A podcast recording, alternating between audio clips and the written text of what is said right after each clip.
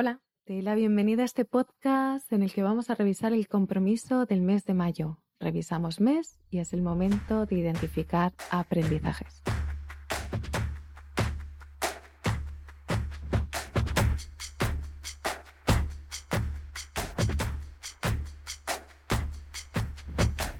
Los pajaritos de fondo, la verdad es que siempre me inspiran. El mes de mayo personalmente está siendo un mes intenso, porque todavía no ha acabado.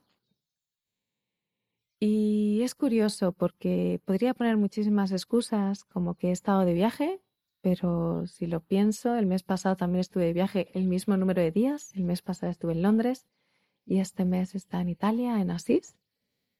Tenía muchas ganas de visitar la zona de San Francisco y Santa Clara y hemos aprovechado para ver a familia y y así la verdad es que una experiencia muy bonita.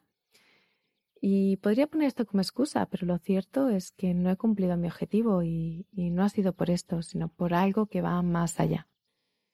Y este ha sido mi aprendizaje y esto quería compartir contigo. Aprovecho para preguntarte cómo ha ido tu objetivo y si me lo dejas en los comentarios o quizás simplemente te invito a que hagas la reflexión. Recuerda que más allá de que consigas o no consigas tu objetivo, eh, la parte más importante de este proceso es identificar los aprendizajes, tanto en un sentido como en el otro, porque son estos aprendizajes los que nos regalan nuestra experiencia de ponernos o elegir estos compromisos. En mi caso concreto, el primer aprendizaje que me llevo es la rigidez. Me descubro en distintos momentos con una tendencia a la rigidez hacia mí misma y lo veo en la forma en la que puse el objetivo. En mi caso, sabes que hablo de intenciones o de objetivos. En mi caso es un objetivo. No puedo decir lo que es exactamente porque es algo hacia lo que todavía me siento muy vulnerable y que no me veo capaz de compartirlo en, abierto. Lo que sí que quiero compartir es que eh, imaginemos que fuera un objetivo sobre escribir unas palabras.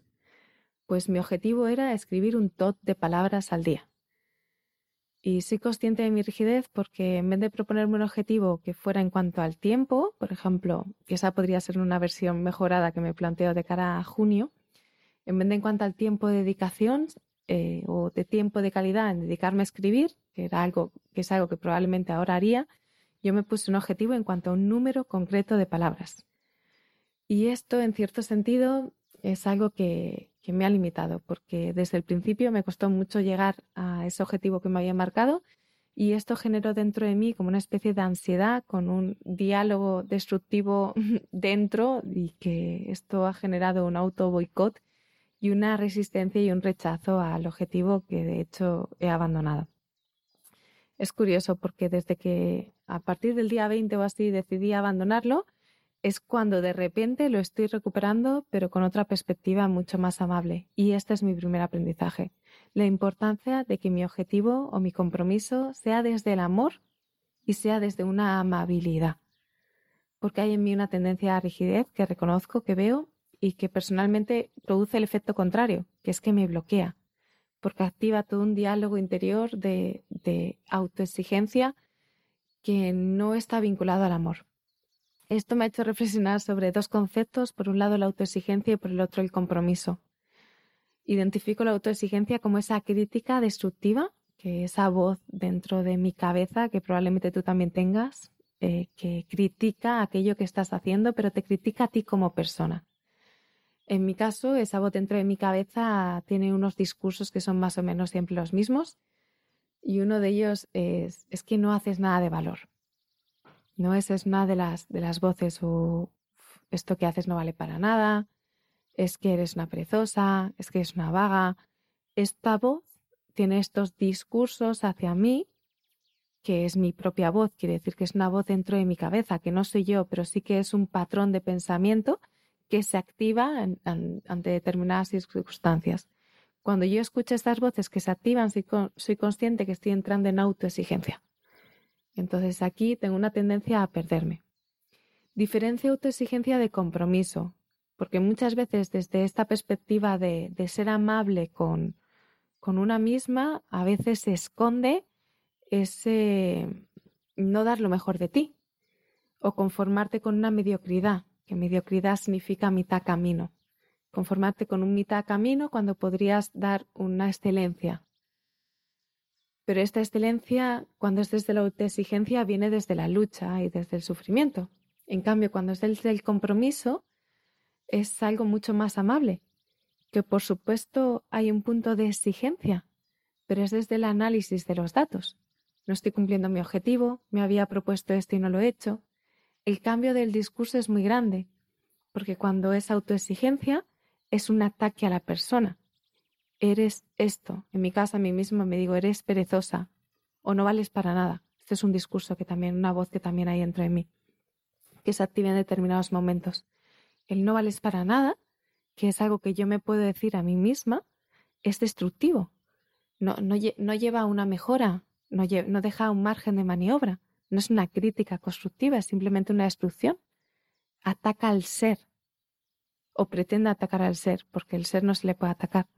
En cambio, desde una perspectiva del compromiso, el diálogo o el discurso interior sería diferente, que sería un, te has comprometido a hacer X palabras, si ese fue el caso, y has hecho X otras. Por ejemplo, te has comprometido a hacer mil palabras y has hecho cinco. Desde aquí, desde el compromiso en análisis, no es sobre el ser, no es sobre la persona, es sobre las acciones. Y ese análisis sobre las acciones no es destructivo y deja margen de mejora esto me sirve a mí para ver eh, a la hora de enfocar mis compromisos de ahora en adelante que estén enfocados desde una amabilidad, pero que estén acotados dentro de un compromiso a la hora de hacer un análisis, para asegurarme de que tampoco caigo en excusas, porque podría usar las circunstancias de mi día a día como excusas para no cumplir mis objetivos o mis compromisos. Y esto tampoco quiero, tampoco me gustaría que ocurriera. Así que estos son por ahora mis dos aprendizajes principales. Por un lado, el ser consciente de cómo planteo el discurso, cómo planteo el objetivo o el compromiso desde no tanto un resultado concreto, sino desde una calidad de tiempo invertido en ello. Y también el, el concepto de ser consciente de esta autoexigencia y cambiar la veleta hacia el compromiso es curioso, ¿no? Porque yo creo que una de las cosas que las personas más me preguntan, ¿no? Es sobre este minimalismo mental. Y la verdad es que podría hablar tanto y podría dar tantas respuestas y al mismo tiempo es algo que todavía a día de hoy me es tan desafío que no me veo con la con el expertise o, o no me veo capaz de responder porque es algo en lo que sigo trabajando. He probado tantísimas fórmulas y sigo probando tantas cosas y a día de hoy Aún a día de hoy yo me sigo perdiendo. Este objetivo no lo he hecho porque yo me he perdido en mi propio diálogo, en mi propio bucle, que sigue estando ahí. Y muchas veces soy capaz de observarlo y me pierdo en él, me sigo perdiendo en él. He probado distintas fórmulas y hay una que quizás es la que más me ha funcionado y la que me sigue funcionando, que es un trabajo de autoanálisis. Y era una de las cosas que pretendía compartir con la gente del mastermind, pero he elegido que no, he elegido que, no soy yo quien, quien va a hablar de esto, sino que he buscado una persona que es profesional en este sentido, que es facilitadora de, internacional, certificada de este trabajo y que está vinculado con esta herramienta con el minimalismo mental y la invito a uno de nuestros encuentros porque siento que, que desde mi humildad reconozco que yo todavía necesito mucho que aprender en relación al minimalismo mental que es algo que, no tengo gestionado y que en momentos concretos, sobre todo cuando trabajo con proyectos que en los que me muestro mucho que um, o, que son proyectos con mucho corazón, como el que estoy trabajando ahora mismo, pues me siento muy vulnerable y en esos momentos de vulnerabilidad es cuando a veces tengo ganas de esconderme debajo de una manta y, y no salir y no hacerlo. Y esto es lo que me ha pasado este mes, que que me da miedo. Siento ese miedo que, que, que es un miedo que, que, en este caso me ha podido paralizar y que, y que es un miedo a exponerme y es un miedo a, a quizás a, a, a no ser aceptada en una parte de mí que siento tan, tan pura y tan frágil al mismo tiempo.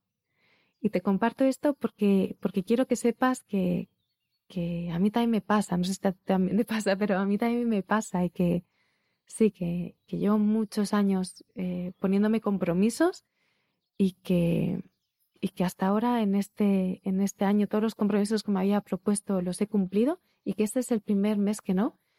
Y para nada lo vivo como un fracaso. Creo que probablemente, de hecho, es el mes que más he aprendido. Y lo agradezco de corazón, porque poder ver esta parte de mí me parece maravillosa y, y, y aunque duele, me, me, dan ganas de abrazarme, ¿no? Porque, porque sigo siendo en el fondo esa niña que, que a veces tiene miedo de, de decir lo que piensa o lo que siente porque se siente frágil. Y, y abrazo también esa parte de mí y esa vulnerabilidad. Y quería compartir esto contigo confiando en no tener respuesta en relación tanto a mi proceso, sino en que te inspire para que, que puedas identificar si has cumplido o no tu objetivo, si has cumplido o no tu compromiso del mes y sobre todo cuáles son tus aprendizajes, porque esta es seguramente la parte más importante. Te mando un abrazo gigante y te deseo que disfrutes de esta semana. Nos escuchamos la semana que viene. Leo en los comentarios.